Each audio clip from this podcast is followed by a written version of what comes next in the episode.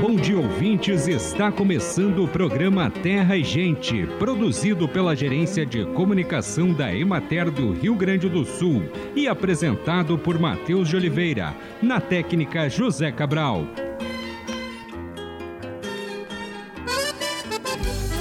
Tirar o entulho da frente gera clareza. O excesso de bens materiais, assim como a overdose de informação, paralisa diversos aspectos da existência e desvia o foco do que realmente interessa. A cobrança por status e consumo gera desgaste e desequilíbrio. Um exemplo atual é o das pessoas que se preocupam mais em postar fotos do que em apreciar a viagem.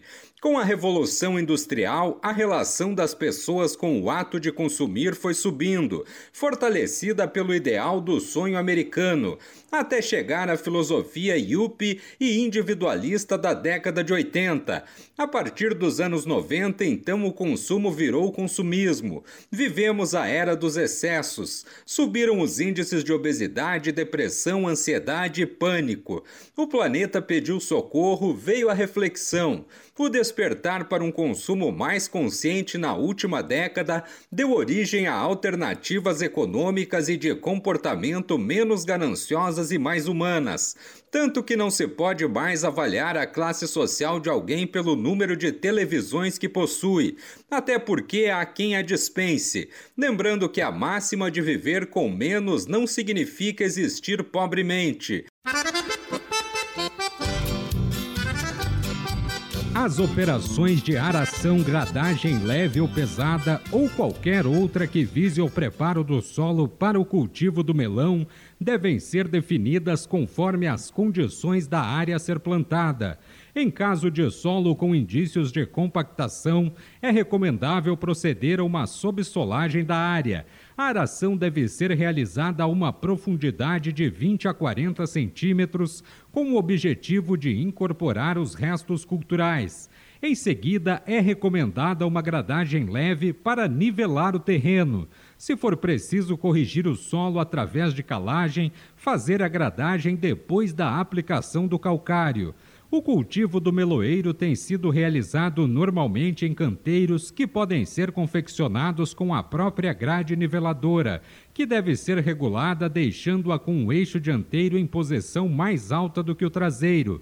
Normalmente, o canteiro apresenta de 80 centímetros a 1,10 metro no topo e de 1,20 a 1,5 metro na base, a altura de 20 centímetros a 30 centímetros, sendo levemente arredondado para facilitar a instalação da cobertura plástica. Acompanhe agora o panorama agropecuário. A cultura do trigo apresenta excelente potencial produtivo e evolui mais rapidamente para a finalização do ciclo no Rio Grande do Sul a maturação alcançou 62% das lavouras e a colheita intensificou-se especialmente na região oeste do estado, alcançando 12% da área cultivada. Embora a evolução na semana passada, o atraso aumentou em relação à média das últimas cinco safras, pois nesta mesma época do ano o índice de colheita superava 60%. Os fatores para essa demora foram a semeadura mais tardia e uma desuniformidade na maturação das lavouras. Segundo o levantamento semanal de preços realizado pela Emater, o valor médio apresentou acréscimo de 0,14% em relação à semana anterior, passando de R$ 96,00 para R$ 96,13 o preço para o produto disponível em Cruz Alta foi de 102 reais. A área atualizada de cultivo da canola no estado é de 53.415 hectares. A estimativa de produtividade atual é de 1.638 quilos por hectare. A cultura está em finalização do ciclo com a colheita sendo feita. Na regional da Emater de Juí, a colheita prosseguiu em ritmo lento, alcançando 17% dos cultivos. O rendimento superou a expectativa dos produtores, com resultados inclusive acima dos 2.400 quilos por hectare.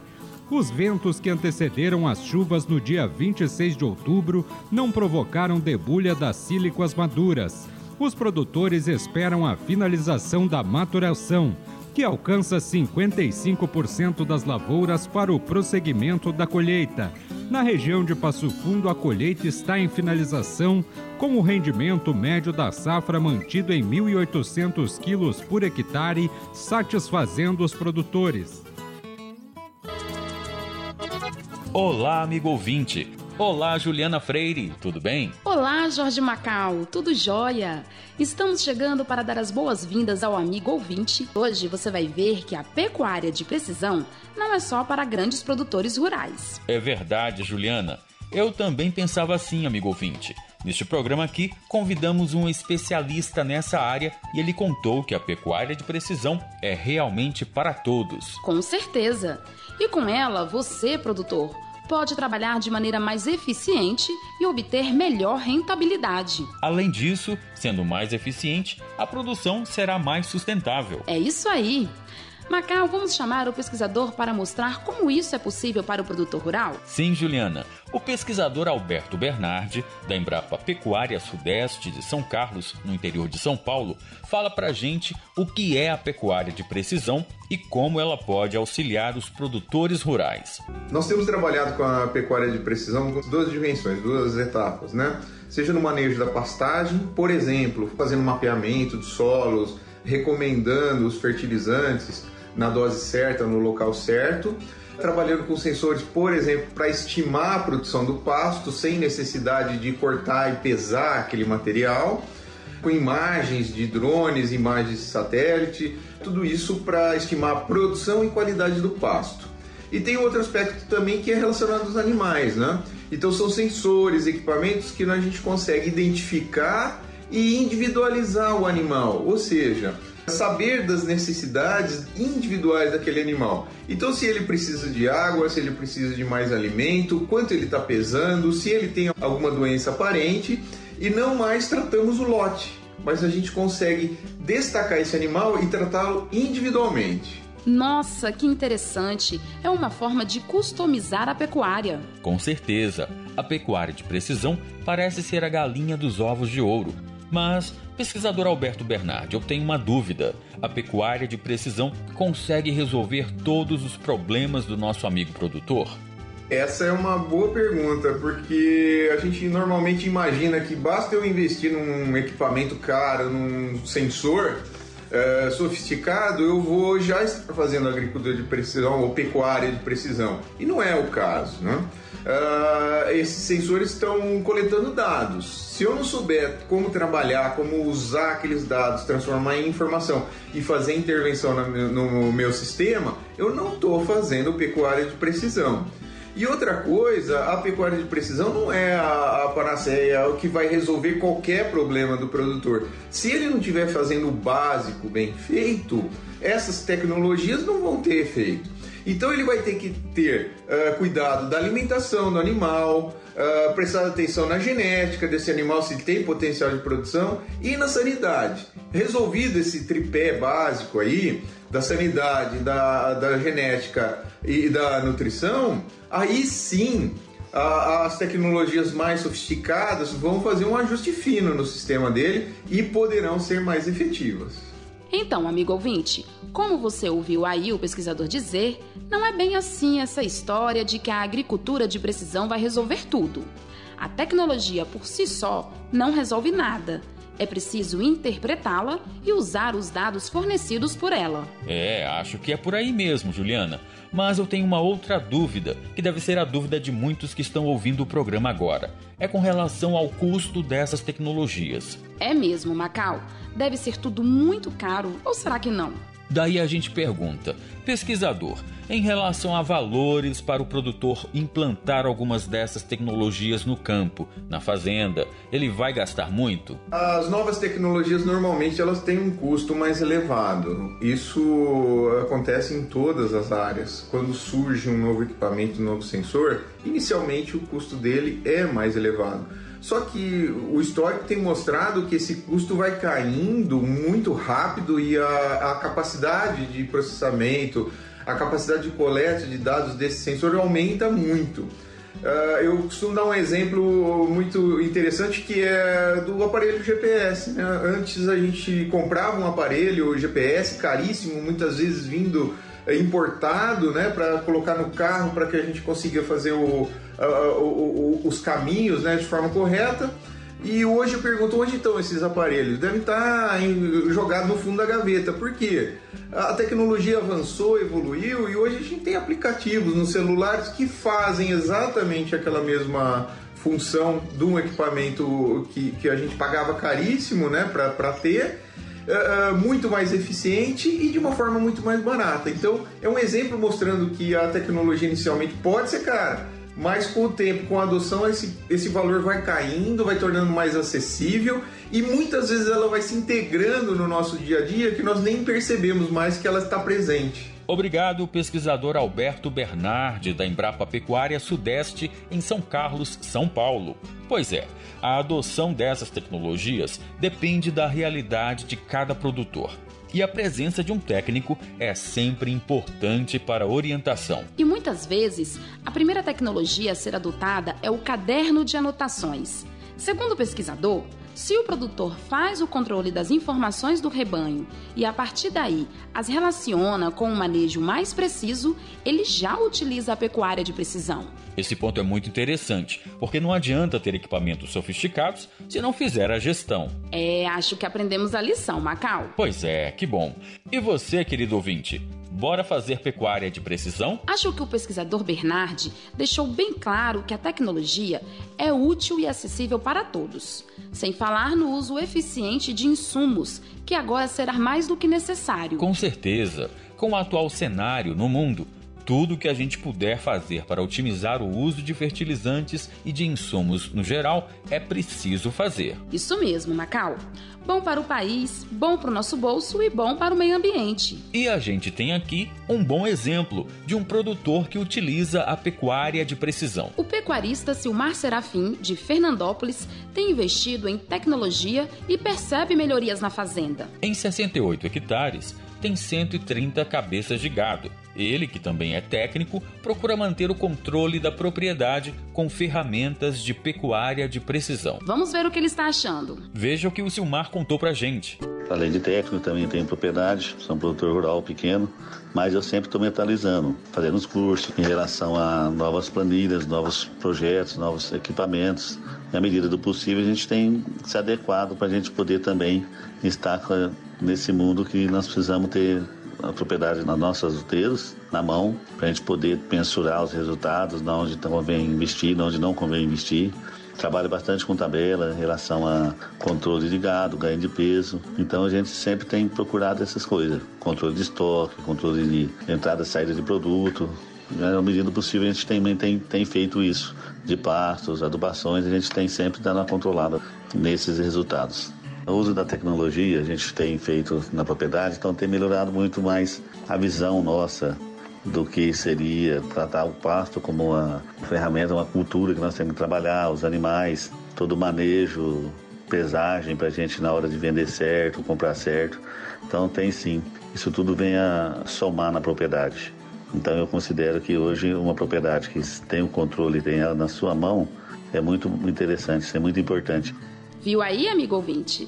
É possível investir em pecuária de precisão, mesmo sendo pequeno produtor. Sim, é possível investir e ainda ter vantagens. Isso mesmo. Agora não precisa mais ficar assustado quando alguém falar em pecuária de precisão, não é mesmo?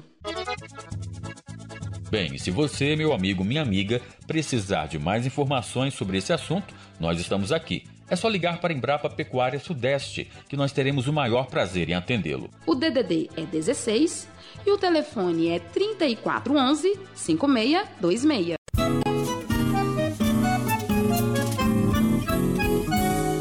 Este espaço é uma parceria da Emater do Rio Grande do Sul com o Embrapa. Você sabe que existem muitas pragas e doenças que atacam as plantas. Para combatê-las, além dos métodos usuais, você pode utilizar maneiras alternativas. As pragas são principalmente lagartas, besouros, moscas, pulgões, ácaros, cochonilhas e lesmas. Elas sugam ou comem parte das plantas. As pragas podem ainda transmitir doenças de uma planta para outra. Os ácaros são pragas muito pequenas e as cochonilhas, também pequenas, são pragas com formatos de escama, de meia bola ou de montinhos de farinha. A Embrapa lembra sempre que produtos químicos comerciais forem usados, é necessário a ajuda de um técnico, porque os pesticidas são muito venenosos e bastante caros, o que pode fazer mal para a sua saúde e para o seu bolso. Numa pequena roça, pomar ou horta, não vale a pena usar esses produtos para controlar as pragas e doenças. As plantas são parecidas com as pessoas. Se estiverem bem alimentadas, resistirão melhor às pragas e às doenças. Por isso é muito importante adubar as plantas.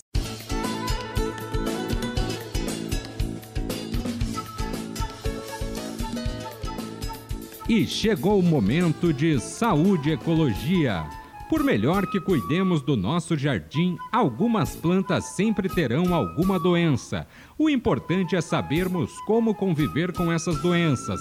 Nem pense em aplicar veneno nas folhas, já que você poderá se intoxicar e raramente estará aplicando o remédio correto.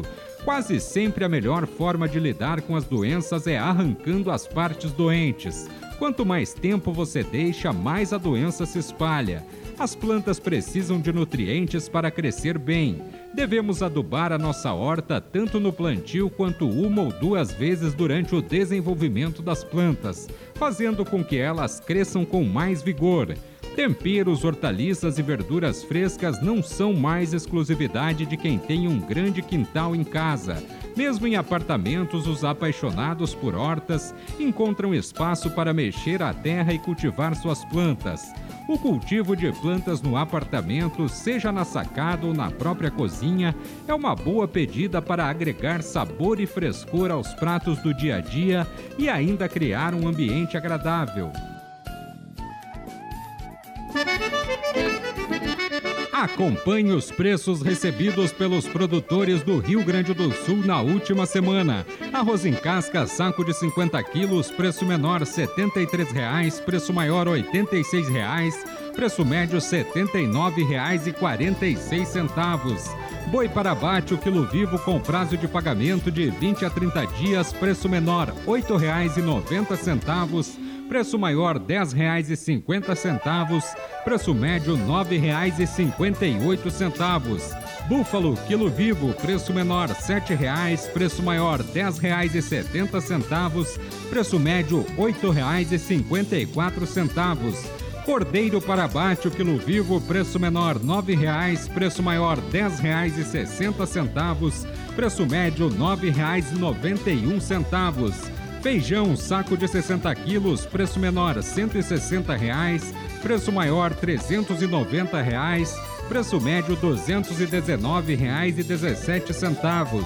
Milho, saco de 60 quilos, preço menor 82 reais, preço maior R$ 88,50, preço médio R$ 84,20. Soja, saco de 60 quilos, preço menor 172 reais, preço maior R$ 182,00, preço médio R$ 174,65. Suíno tipo carne quilo vivo, preço menor R$ 4,20, preço maior R$ 7,00, preço médio R$ 5,63. Trigo, saco de 60 quilos, preço menor R$ 96,00, preço maior R$ 98,00, preço médio R$ 96,13. Vaca para abate, o quilo vivo com prazo de pagamento de 20 a 30 dias. Preço menor R$ 7,90. Preço maior R$ 9,30. Preço médio R$ 8,40. Atualmente, muitos produtores de melão recorrem à cobertura de solo. Consiste em cobrir os canteiros com um filme de plástico com tratamento anti-ultravioleta. O filme pode ser de cor preta, marrom, amarela, prata ou branca na face superior e preta na face inferior. O importante é impedir a penetração dos raios solares. desfavorecendo assim a germinação das plantas daninhas. O mulching de cor branca tem a vantagem de absorver menos radiação no verão.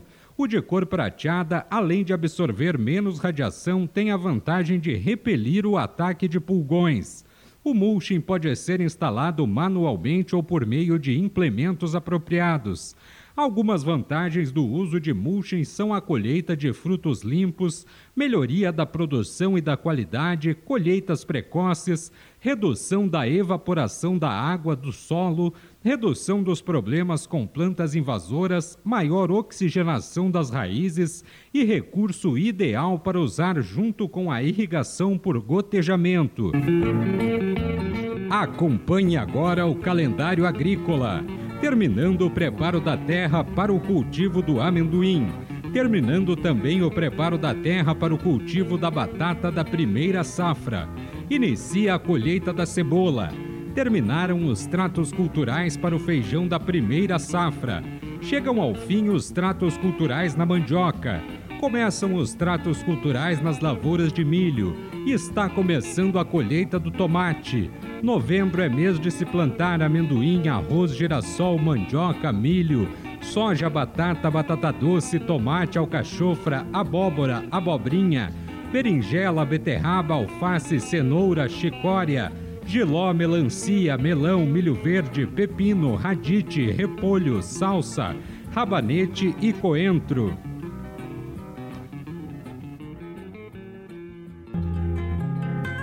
Você sabe que existem muitas pragas e doenças que atacam as plantas. Para combatê-las, além dos métodos usuais, você pode utilizar maneiras alternativas. Sempre que produtos químicos comerciais forem usados, é necessária a ajuda de um técnico, porque os pesticidas são muito venenosos e caros, o que pode fazer mal para a sua saúde e para o seu bolso. Numa pequena roça, pomar ou horta, não vale a pena usar esses produtos para controlar pragas e doenças. Algumas recomendações da Embrapa envolvem que se evite plantar no mesmo local onde as plantas adoeceram no cultivo anterior. Não use mudas nem sementes de locais onde existiram plantas doentes, mesmo que pareçam sadias.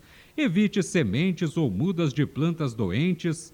O espaço em volta das plantas deve ser bem capinado. Nas ruas, entre as fileiras ou entre as covas das plantas, o mato deve ser roçado e os restos secos deixados para manter a umidade e evitar que a chuva carregue o solo. Bem, amigos, hoje nós vamos ficando por aqui. Esperamos por vocês na próxima semana com mais um programa Terra e Gente. Um bom dia para todos.